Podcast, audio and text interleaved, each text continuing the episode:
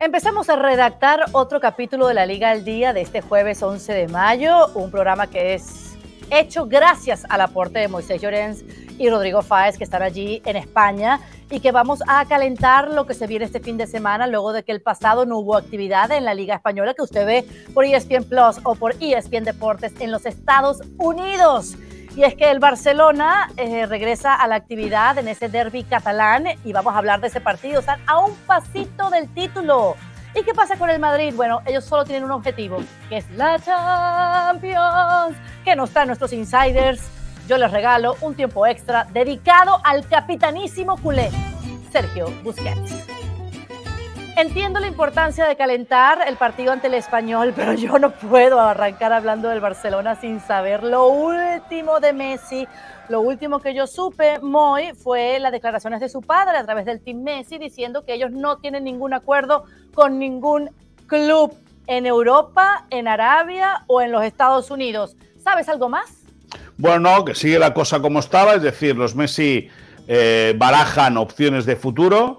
Eh, lógicamente sabemos que el Barça, por un lado, lo quiere, en Arabia tantean mucho eh, su posible llegada y en Estados Unidos siguen soñando en Miami con la opción de poder verlo con la camiseta del Inter de Miami y que siguen peleando, es decir, pues siguen peleando, siguen estudiando y siguen eh, observando qué vía tomar.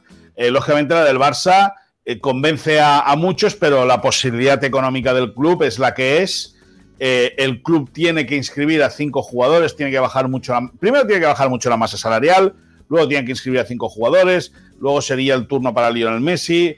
Eh, el futuro azulgrana de Messi, mm, yo no lo acabo de ver, es decir, me cuesta verlo. Pero bueno, esto es fútbol, eh, esto es el Barça, o esto es la Liga, o esto es la Liga al día, mejor dicho. O sea, que puede pasar cualquier cosa pero aquellos fuegos de artificio que podían sorprender, aquella eh, eh, momentos que, habían bombas, ¿no? Fichajes bomba y que, no te lo esperabas y se acababa cumplimentando, eso ahora con Javier Tebas ha acabado.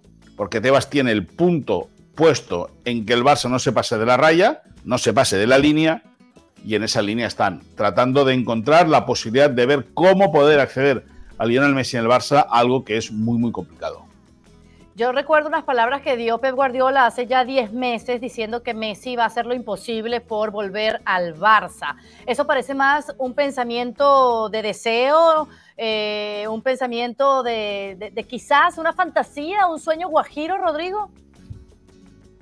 Sí, un deseo para mí. ¿Qué tal, Caro Moy? Eh, para mí no, no, deja de ser más que un deseo, y que también es un poco el deseo de todos los culés. Es decir, eh, incluso para la gente que no es del Fútbol Club Barcelona, es un deseo que, que, Messi vuelva a la que fue su casa para cerrar un círculo que, que, nunca tuvo que romper la puerta. Y entiendo las dificultades financieras, pero vuelvo a insistir en todo aquello que pasó en las últimas horas antes de que Leo Messi tuviera que, en vez de renovar, abandonar el Fútbol Club Barcelona. Y me, me resultaría de justicia futbolística, histórica y también emotiva, ¿no? Que vuelva, que vuelva Leo Messi al Fútbol Club Barcelona, pero yo estoy con Moy, yo sigo viéndolo muy complicado y lo peor de todo creo que eh, más allá de que sea el propio Leo Messi el que escoja cuál es su próximo paso, su destino, me da la sensación de que va a ser el mercado el que apriete un poco al argentino para que vaya hacia un lado o hacia otro. A mí directamente no me gustaría ver a Leo Messi en Arabia, eh, porque estoy viendo el ejemplo de Cristiano Ronaldo y es un espejo en el cual no veo reflejado a Leo Messi y no me gustaría verle reflejado, más que nada porque Arabia no deja de ser una jaula de oro en la cual un ganador como es Leo Messi no creo que vaya a disfrutar del fútbol, porque insisto, estamos viendo cómo está eh, ahora mismo Cristiano Ronaldo y no le veo disfrutar. Tendrá millones, tendrá un contrato estratosférico, pero yo veo muy complicado que Leo Messi pueda ser feliz allí. Pero oye, él es libre para escoger su futuro. Le veo más, pues si no renovando con el Paris Saint Germain, eh, si no el Fútbol Club Barcelona encajando esas piezas, eh, pues oye, pues si te tienes que ir de Europa, pues vete a la MLS, que yo soy muy fan de la MLS de Estados Unidos y le veo allí que, sí que puede tener una, una vida más, digamos, feliz, más europea y, con esto no estoy dejando entrever que, no me gusta la, vida de Arabia, ni, mucho menos, pero creo que allí sí que va a encajar mucho más que en Arabia, donde digamos que el fútbol tiene una tradición seguramente mayor de la que eh, pensamos en Europa, pero no deja de ser un campeonato hecho a base de millones, a base de negocio y con un único objetivo, el de intentar eh, ser importante en un mundo muy distinto, muy ajeno. Pero también, también Rodri, pero perdona, eh, perdona, Caro, también piensa que los árabes, el fútbol de Arabia Saudí está apretando mucho porque en el 2030 quieren aspirar a, organizar la Copa del Mundo, claro. Y si ellos son capaces de reeditar, es verdad que ya eh, eh, con, Cristiano he pasado de vueltas, ¿no? O sea, con Cristiano ya eh, dando lo que da y con Messi aterrizando de una, de una temporada en la cual el, el Paris Saint Germain solamente ganaría la liga, bueno, ellos también tienen que jugar sus cartas y la carta de ellos es lo exótico y lo exótico es, imagínate, en el mes de noviembre, eh, el equipo de Cristiano contra el equipo de Messi, eh, de nuevo un, clásico, ¿no? O sea, un partido entre ellos, un partido oficial. Yo creo que para ellos eso les llena el orgullo, les llena la autoestima, no, no a los jugadores, que también a los, a los de Arabia Saudí, lógicamente, el poder conseguir ese partido oficial con Cristiano fuera del Madrid y Messi fuera del Barça, pues es un lujo. Yo quería decir un momento, que mientras... que te corte, pero, pero es que yo estuve en ese partido en el cual el Paris Saint Germain jugaba con Leo Messi eh, frente a Cristiano Ronaldo hace, que fue a finales de enero, después de la Supercopa de España.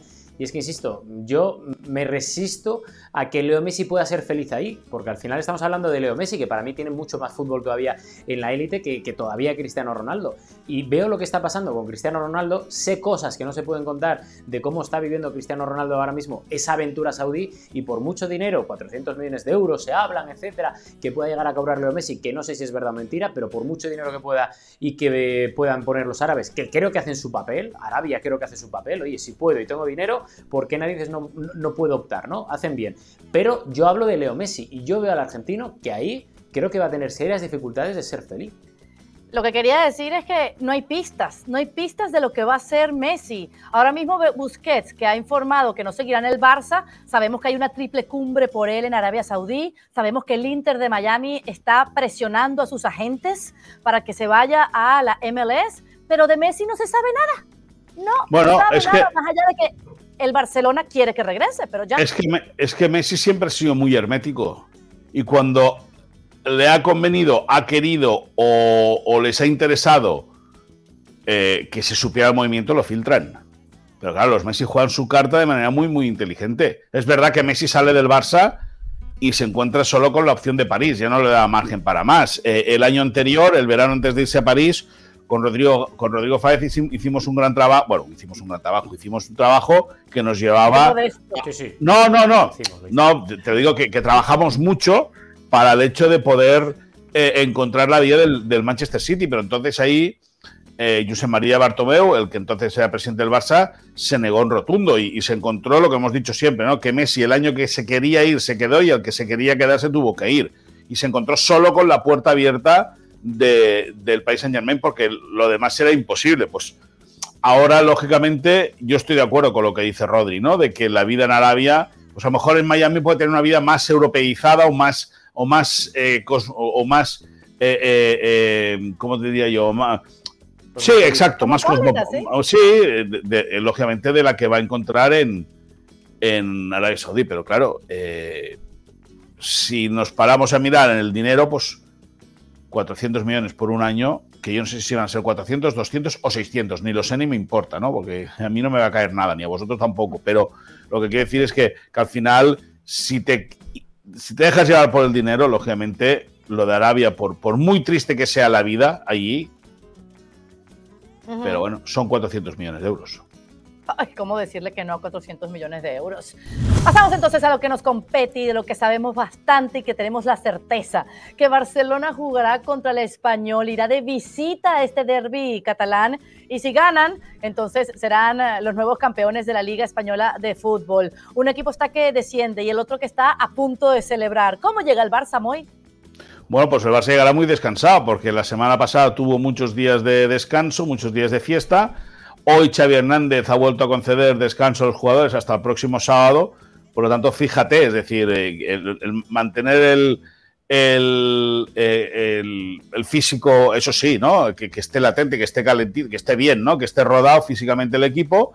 Pero bueno, eh, ya por desgaste va a ser el Barça campeón. Si no gana el fin de semana, pues sería la otra la siguiente oportunidad. También puede ser campeón esta semana si el Atleti, si el Atleti pierde y el Madrid no gana al Getafe, es decir, sin jugar, que son una combinación muy muy complicada. Es verdad que el Madrid contra Getafe puede tener la cabeza puesta en el partido del próximo miércoles en, el Etihad Stadium ante el Manchester City en la vuelta de semifinales de, la Champions. Pero bueno, eh, eh, el Barça ya convencido de que tiene que ganar, que va a ser un partido durísimo. Cornellà Prat es eh, un estadio muy incómodo para el Barça, muy, muy, muy incómodo. la gente está muy encima, la gente del español odia mucho al, al club, al Barça va a estar muy encima, el español se juega la vida.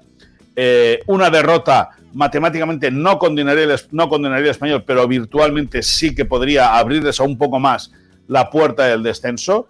Y con todo, no va a ser un partido nada sencillo para un Barça que eh, buscará ganar. Eh, el último título de liga lo, conquistó en abril del 2019. Por lo tanto, cuatro años después, el equipo tiene la liga en la mano, tiene la posibilidad de, volver a ser campeón y en eso están, para ganar, pero veremos si lo consiguen. Claro, y si lo consiguen, Rodrigo, va a ser en Cornellà Prats, que como decía Moy, no habrá un solo hincha culé. ¿Esto arruina un poco la fiesta? Estaba viendo ahora la clasificación caro y cuando estaba viendo que el español recibe al Barça y que el Getafe juega contra el Real Madrid que va a rotar, Claro, yo me pongo en la piel de los aficionados del español y digo, madre mía, eh, qué comparación de partidos, ¿no? Porque no voy a decir que obviamente con estas rotaciones el Getafe vaya a ganar, porque es obvio que, es muy complicado, pero, pero obviamente el gen competitivo y el nivel competitivo de uno de los dos equipos eh, va a ser distinto al del otro. Pero sí que es cierto que, que es una, es, una, es, un momento complicadísimo para el español. Eh, yo soy de los que cree, al igual que comentaba ahora Moy, que, el español, como se juega la vida, va a ser un momento muy complicado para el Club Barcelona, entendiendo lo que es un derby, lo que es la tensión. Yo he vivido mucho tiempo en Barcelona y sé cuál es el sentimiento de no solo de la plantilla o del cuerpo técnico, sino también de todo el club por dentro eh, contra, contra el Barça y lo que se juegan en ese tipo de partidos. Y más cuando encima tienes encima de la mesa la opción de volver a segunda división por segunda vez en menos de cuatro años, por lo cual es una situación dramática y en la que creo que el español va a sacar un poco de rédito, o debería de sacar un poco de rédito, por el hecho de que el Barça primero tiene muchísimo más margen para su objetivo que el español, porque el español si no gana y no consigue tres puntos va a descolgarse muchísimo, no de forma matemática, pero sí de forma virtual, y, ahí el Barça, con lo que contaba ahora mismo Moy, de, de, que hasta el sábado descansan los jugadores de Xavi, etcétera, creo que no eh, y, que, que, se me entienda eh, por parte de la afición del Barça, pero no se lo va a tomar tan tan en serio, me parece a mí, como, como el español. Bueno, no nos queda más que invitarlos a que no se pierdan este partido por ESPN Plus, si está suscrito a nuestro servicio de streaming de cualquier partido de la Liga Española o por ESPN Deportes en la pantalla de televisión de costa a costa en los Estados Unidos. Este domingo es la jornada 34 a las 2.55 del Este. El Barcelona enfrenta al español. Hay derby por nuestra pantalla en ESPN. Y también hay que calentar, por supuesto, lo que se juega el Real Madrid. Eh, son, después de esta fecha, cinco más para que termine la liga. No es el objetivo, Rodri, de Ancelotti. Tiene la mente puesta en lo que va a ser esa vuelta, esa vuelta en el Etihad Stadium de la Liga de Campeones después del 1 a 1 en la ida. Entonces, em, ¿ya se olvidaron de la liga los merengues? ¿Cómo crees que van a afrontar este partido? Te lo resumo con una frase que, o con dos frases mejor dicho. Una que me viene de cerca del cuerpo técnico, que fue que se acabe la liga ya. Y la otra que me viene desde cerca de la directiva. Este fin de semana que Modric, Cross y compañía no salgan ni a por el pan por si acaso se lesionan o les dan un tirón. Por lo cual imagínate cómo afrontan el partido tan complicado, entre comillas, este fin de semana, en el que el Real Madrid va a tener efectivamente la mente y la cabeza y también os diría las piernas porque va a haber una cantidad de rotaciones espectacular. No sé si jugar a Vallejo y Hazard, pero ya os digo que tienen muchas posibilidades de jugar porque, insisto, el Real Madrid tiene a más de la mitad del equipo que va a descansar de cara a lo que pase este fin de semana, porque al final lo importante, que es donde se juegan absolutamente todo, va a ser en el partido del miércoles frente al Manchester City en el Etihad. Y sobre todo, claro, teniendo en cuenta lo bien que jugó por un tramo muy importante de partido en el encuentro de ida en el Santiago Bernabéu frente al Manchester City y el Real Madrid, que ahí es lo que da un poco de base a decir, oye, no ganó el Manchester City en Madrid, queda todo abierto para el partido de la segunda eh, tanda de la próxima semana, por tanto hay que descansar, el Madrid demostró que puede competir y el objetivo a día de hoy, después de conseguir la Copa del Rey frente a Osasuna, es única y exclusivamente la Champions. La liga queda en un segundo plano, lo cual obviamente confirma el enfado de muchos aficionados del Real Madrid que quieren que el Real Madrid también compita en Liga como compitió el año pasado, a pesar de que esté muy lejos del Barça, pero creen que por imagen, escaparate y sobre todo también por intentar que el Atlético Madrid no quede por delante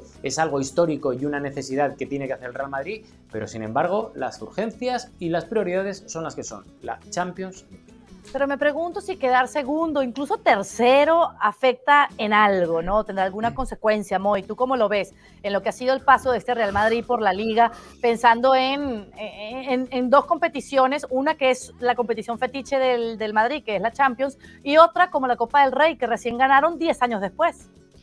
Bueno, eh, al final eh, por eso eh, los grandes técnicos como Guardiola, en su día Zidane, o el propio Carlo Ancelotti dicen que la liga es la que marca la regularidad de la temporada, ¿no? Y si quedas tercero es porque el Madrid ha hecho todos los esfuerzos para quedar tercero. Eh, a, nivel de, clasificación, bueno, pues va a quedar para la hemeroteca. El Madrid se ha metido para la Supercopa de España, está clasificado después de ganar la Copa del Rey. Por cierto, la primera eliminatoria de esa Supercopa que, que, será en enero, Barça Osasuna. Posiblemente la otra sea Atlético de Madrid, Real Madrid, pero vamos a ver cómo acaba el campeonato, cómo acaba todo, ¿no?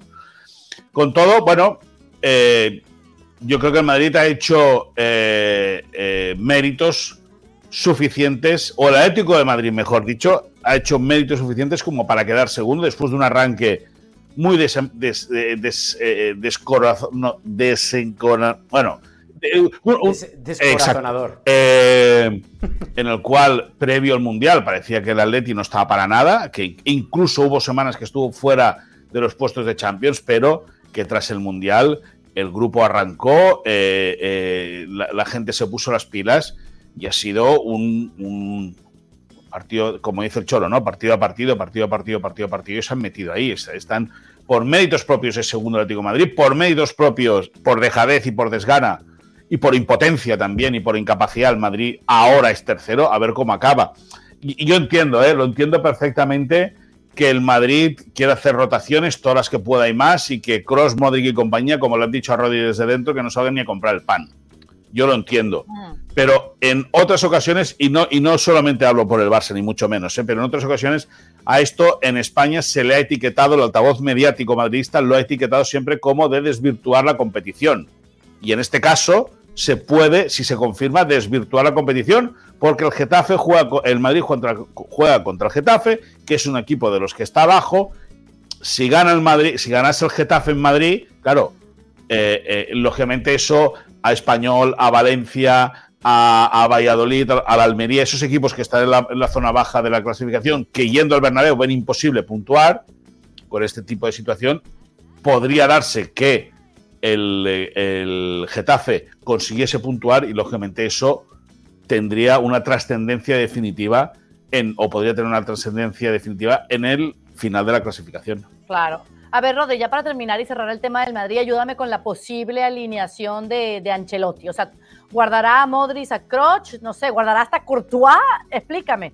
Porque es que se juegan la vida en Champions el próximo miércoles en el Etihad Stadium, un estadio donde jamás el equipo blanco ha podido ganar. Te, puedo adelantar la alineación. A ver. Y espero que no se me enfade quien me la ha filtrado, ¿vale? Pero en portería va a estar Carolina Guillén y de centrales Moisés Llorens y Rodrigo. 0-8. El resto, 0-8. El resto, el resto, los que quieran O sea, 0-8. 0-8 para el Getafe, ¿eh? minuto 15, 0-8. 0-8. ¿A quién le importa? O no, o no, ya se vería, que somos gente muy, muy apañada atrás. Pero, nada, a ver, ahora en serio, eh, es que no se sabe, o sea, yo creo que no lo sabe ni Ancelotti. Y Ancelotti al final va a decir y va a hacer cálculos para intentar hacer un balance entre lo que es un equipo competitivo, pero en el cual ninguno de los jugadores que pueden ser teóricos titulares puedan arriesgarse a una lesión y sobre todo dar oportunidades a gente que no va a ser titular el, fin de semana. Está muy bien apuntado lo que dijo ahora Moisés Llorens, perdón por el castañazo que le acabo de dar al micrófono, pero está muy bien apuntado porque eh, yo lo viví con mi equipo, ¿vale? Con el Sporting de Gijón cuando precisamente enfrentándose al Barça en la época de Mourinho, desde el altavoz mediático de Madrid, digámoslo así, se criticó a Manolo Preciado, al Sporting, porque en un partido entre semana el Sporting rotó, dice, no tenemos mucho que hacer en el Camp Nou, y me acuerdo que se le... y eso que era principio de temporada, imaginaos esto si hubiera sido en otro tercio final del campeonato, ¿no? Pero, pero entiendo perfectamente lo que dice Moisés y estoy muy de acuerdo porque esto puede causar, y seguro que va a causar en los próximos dos días, muchas eh, desconfianzas por parte de los equipos que están ahí abajo implicados en la, en la permanencia, porque al final yo entiendo que tengas que rotar porque has tirado la liga, no tienes opciones para llegar ni siquiera a, a estar cerca del Fútbol Club Barcelona y la prioridad es la Champions. Lo entiendo, es de cajón, pero al final cuando uno critica tiene que saber también recibir y le van a caer al Real Madrid porque la alineación va a ser muy, muy, muy de rotaciones. No estoy diciendo que vaya a poner el Castilla, Ancelotti, pero sí que es cierto que, yo lo dije antes, yo, que a nadie le sorprenda que Mariano, Hazard, Vallejo, Odriozola y compañía puedan tener opciones de jugar de titulares. Vamos a ver al final qué hace Ancelotti, pero estoy seguro que más del 70% de la plantilla o del 11 inicial no va a ser el habitual. Seguro, Hazard y Mariano Díaz van a estar en la delantera, Ceballos y Vázquez va a estar en el mediocampo, Odriozola, Vallejo va a estar defendiendo, es más, para los porteros, un tiempo va a estar Lunín, el otro tiempo va a estar López, así va a ser la historia para este Madrid que tiene que llegar a punto, tiene que jugar un partido perfecto el próximo miércoles, ay Dios mío, qué nervios.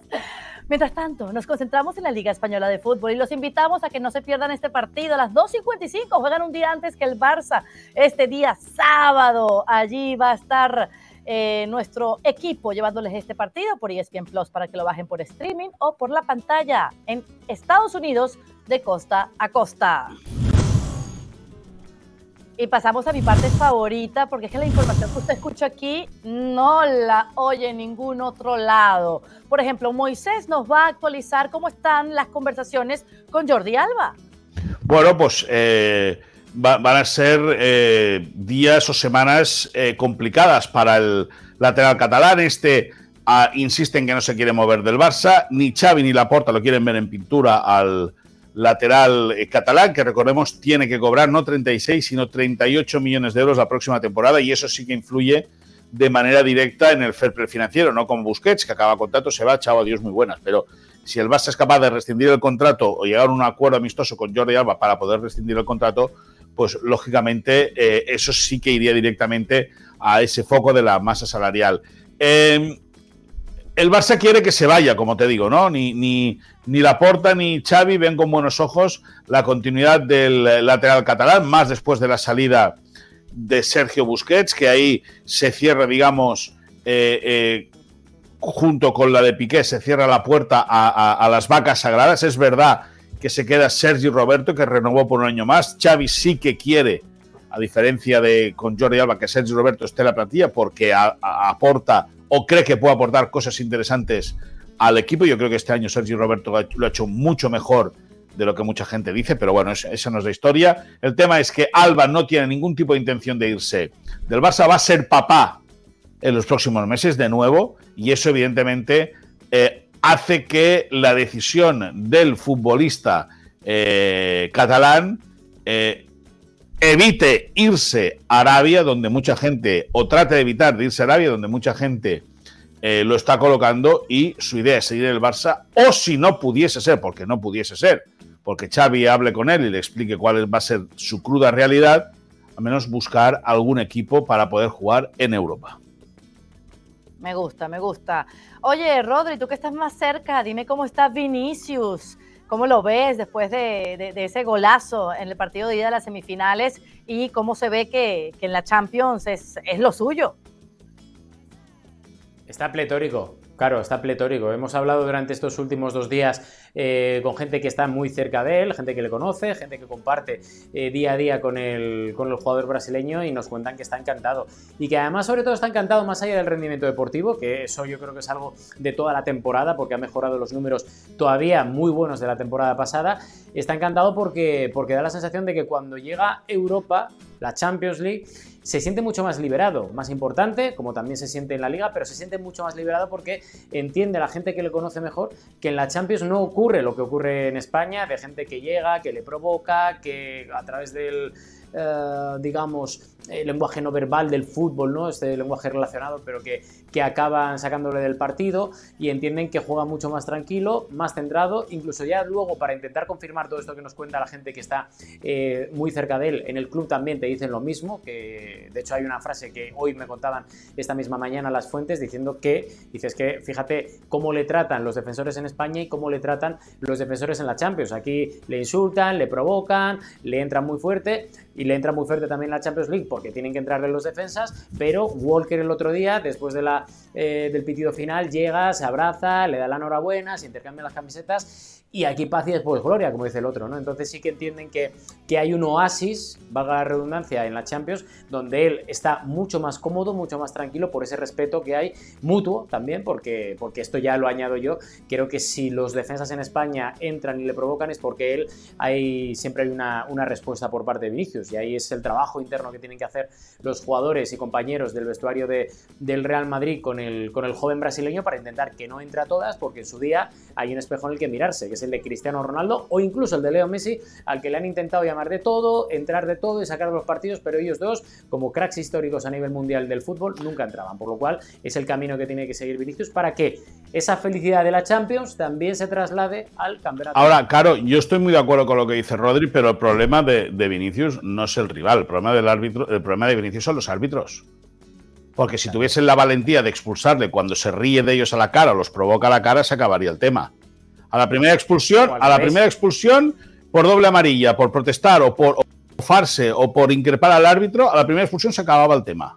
Y veríais que rápido se acabarían las provocaciones y veríais que rápido se acabaría la historia.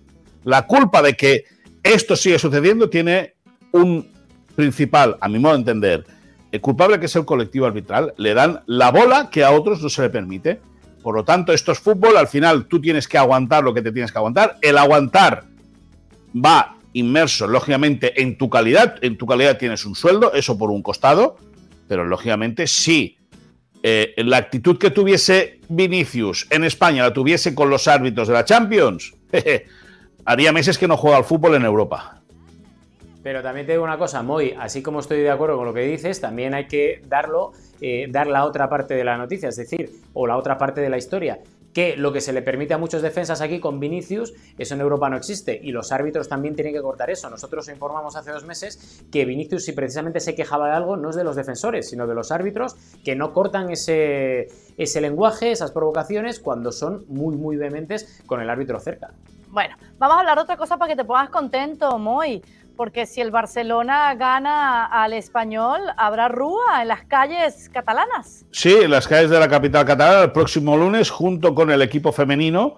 El Barça está planeando y hablando con el ayuntamiento y lógicamente con, la Guardia Urbana, que es la policía local de Barcelona, el poder organizar eh, una rúa, eh, tanto el equipo masculino como el equipo femenino, el femenino ya es campeón de liga desde hace varias semanas, el, masculino lo puede conseguir y ante la imposibilidad, lógicamente, de poder celebrar sobre el césped de Cornellal Prat, la liga, o sea, la liga en este caso, con Javier Tras a la cabeza y la federación con Luis Rubiales no van a entregar el título de campeón de liga al Barça en Cornellal Prat. Si lo ganase el domingo, sí que lo recibiría de manera oficial en su estadio ante la Real Sociedad el próximo fin de semana y, pero el Barça sí que está trabajando con, o sí que tiene en mente el poder eh, disfrutar con los aficionados que tanto ansían volver a ganar una liga, eh, el poder eh, hacerlo el próximo lunes. Pero, lógicamente, nadie quiere correr más de lo que toca. El domingo hay un partido importantísimo y durísimo ante el Real Club Deportivo Español.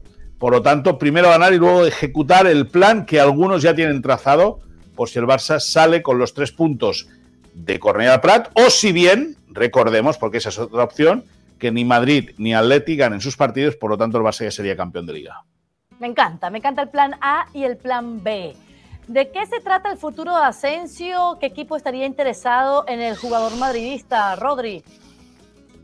El Aston Villa, claro. Eh, ya son varios los medios de comunicación en España que apuntaron ese interés de Aston Villa de Mateo Alemán, que, obviamente tiene un vínculo importante con, el Mallorquín, son de la misma isla básicamente, y se ve que Unai Emery es una de las peticiones que le ha hecho a Mateo Alemán para empezar a trabajar en ello. Marco Asensio acaba contrato con el Real Madrid a finales de junio, es libre de, negociar exactamente hacia dónde quiere que vaya su, su futuro. Él sigue a día de hoy como prioridad queriendo quedarse en el Real Madrid ya tiene una oferta formal del Real Madrid, sus representantes y agentes están hablando con el club para ver cómo acaban de intentar finiquitar un acuerdo que sea beneficioso para las dos partes. Y sí que es cierto que este interés del Aston Villa es importante, es fuerte, me cuentan que a nivel de pasta es muy, muy, muy importante el esfuerzo que van a hacer los ingleses por Marco Asensio, que obviamente se lo está pensando. También digo que no es el único equipo de la Premier que está interesado en eh, Marco Asensio, hay más equipos de la Premier que están detrás y sobre todo esperando acontecimientos, pero todavía no vamos a desvelar ningún nombre. Lo que está claro es que la prioridad a día de hoy de Asensio es quedarse en España, seguir en el Real Madrid, está muy contento, muy feliz. Lo que pasa que no está contando demasiado en los últimos partidos para Carlo Ancelotti, que salvo catástrofe va a seguir otro año más como entrenador del Real Madrid, como venimos contando en los últimos cuatro meses. Por lo cual sí que es cierto que si Ancelotti se queda, digamos que Asensio o le prometen algo importante o va a tener más eh, dificultad de acabar firmando por el Real Madrid. Pero vamos a ver qué pasa. La pelota está única, exclusivamente en el tejado del jugador. Me encanta, fenomenal. Ahora, estamos en mayo, muy, se viene el verano. ¿Cuáles son los planes para el summer del Barça? Bueno, pues a falta de confirmación oficial eh, o de comunicado oficial, eh, se viene ya orquestando lo que será la gira por el Barça en los próximos, el próximo verano por los Estados Unidos. Se viene cerrando todo lo que ESPN ya explicó varios meses, el clásico contra el Real Madrid, que en este caso será en Dallas, partido contra Juventus, eh, evidentemente los tres equipos de la, de la mm, Superliga, esos tres equipos que van por fuera del resto, esos tres equipos de la Superliga van a jugar entre ellos, el Barça contra Madrid, contra Juve, y se suma el Milán también va a ser rival del Barça en los Estados Unidos y posiblemente el Arsenal. La idea inicial era el Chelsea, finalmente va a ser el equipo de Mikel Arteta el que eh, se mida al Barça en los Estados Unidos. Hay dos plazas fijas, Dallas, donde el 29 de julio se va a disputar el, clásico. Esto ya lo reconfirmó eh, esta semana pasada nuestro compañero Jordi Blanco. En Dallas se disputaría el, clásico. Hay otro partido en Los Ángeles, veremos si contra la Juventus o contra el Milan, pero el que no sea ahí, luego se buscarán otras dos ubicaciones en los Estados Unidos, una posiblemente en la costa este, bien Miami, bien Nueva York, veremos cuál, no están confirmados que sea esas dos solo, pueden haber más ciudades que opten a, a recibir ese lo que sería el último amistoso de pretemporada del Barça a los Estados Unidos, teniendo en cuenta que el Barça volaría primero hacia la costa oeste, jugaría luego en el medio, en, el, en, Dallas, en el, en el, el, corazón del país, y ya de regreso a casa disputaría el último partido, veremos dónde. Miami y New York tienen opciones para disputar el último de los cuatro partidos que jugará el Barça en los Estados Unidos. Queda una plaza en la costa oeste, posiblemente sea San Francisco, allá en el Levi Stadium, donde el conjunto azulgrana ya ha disputado varios partidos, varios torneos de veraniegos. Espectacular poder tener a estos grandes clubes cerca de nosotros aquí en los Estados Unidos. Rodri, háblame del hijo de Ancelotti, su asistente, pero alguien que tiene una futura gran carrera como entrenador.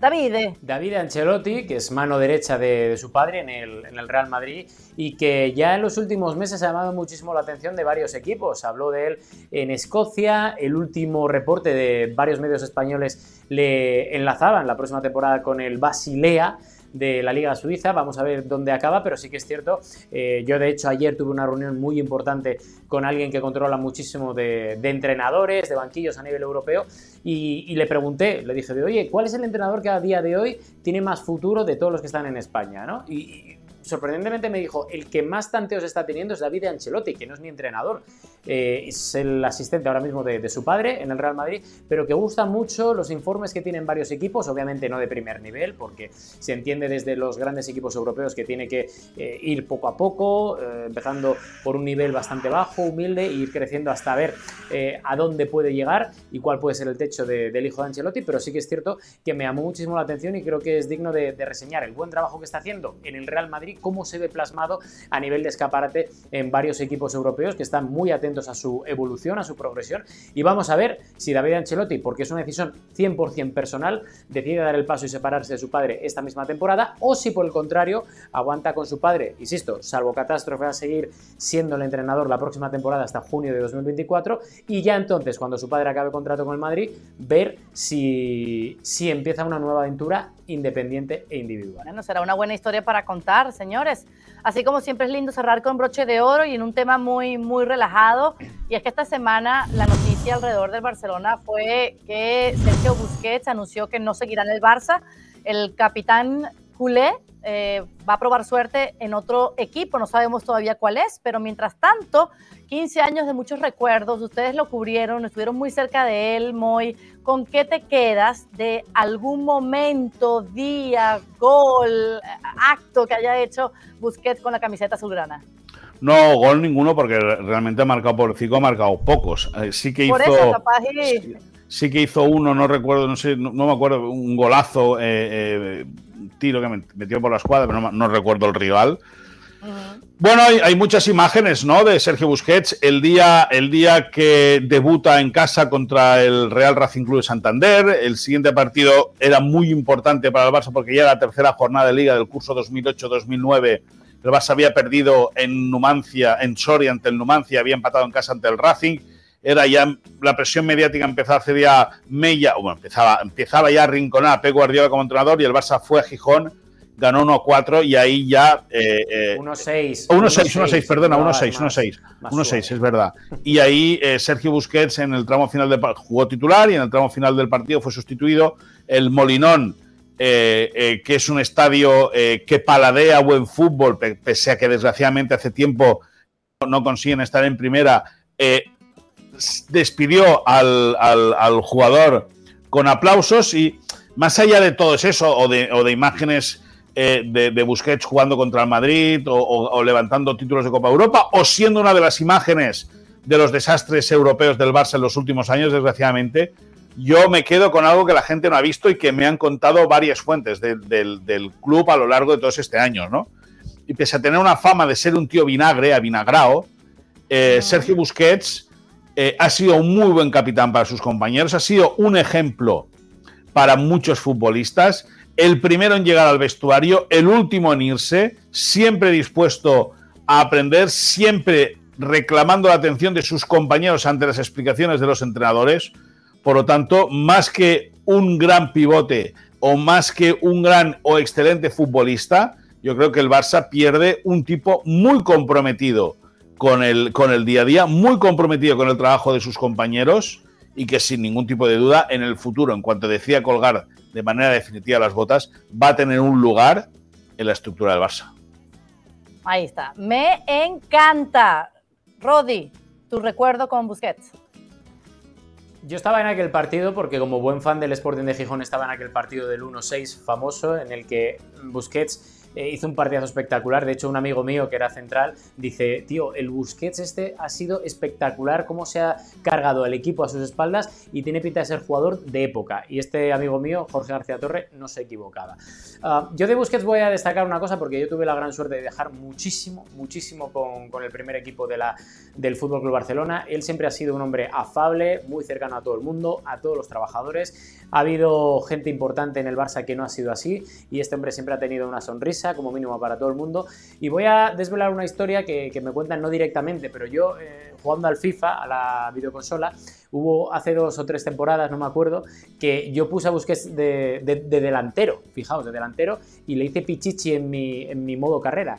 Y eso llegó al vestuario del Barça y un día me dijo, dice, ojalá algún día pueda meter un 10% de los goles que has metido tú conmigo en la videoconsola, ¿no? Y esto hace, yo creo, la, normalidad lo que, lo que es la bandera de, de, Busquets. Un tío que, por cierto, y por terminar esta reflexión, eh, las mejores palabras que he visto en mi vida han sido de un madridista, es decir, de Vicente del Bosque cuando le han preguntado, o le preguntaron en su día, en qué jugador se reencarnaría. Y dice, en Sergio Busquets, lo hace todo bien. Y cuando alguien con esa ascendencia en el Real Madrid habla también de Sergio Busquets, a mí me confirma que es el mejor número 5 de la historia del fútbol español. Sí, yo me acuerdo de esas declaraciones. Tantas veces jugó 13 años con Messi, de los mejores amigos, eh, se formaron juntos y tantas veces que él asistió a Messi. Pero hay un gol que marcó Sergio Busquets asistido por Messi, fue contra el Real Betis el año del COVID. Bueno, no, había, no se había acabado todavía el mundo por la pandemia, pero fue en febrero del 2020 y contra el Real Betis.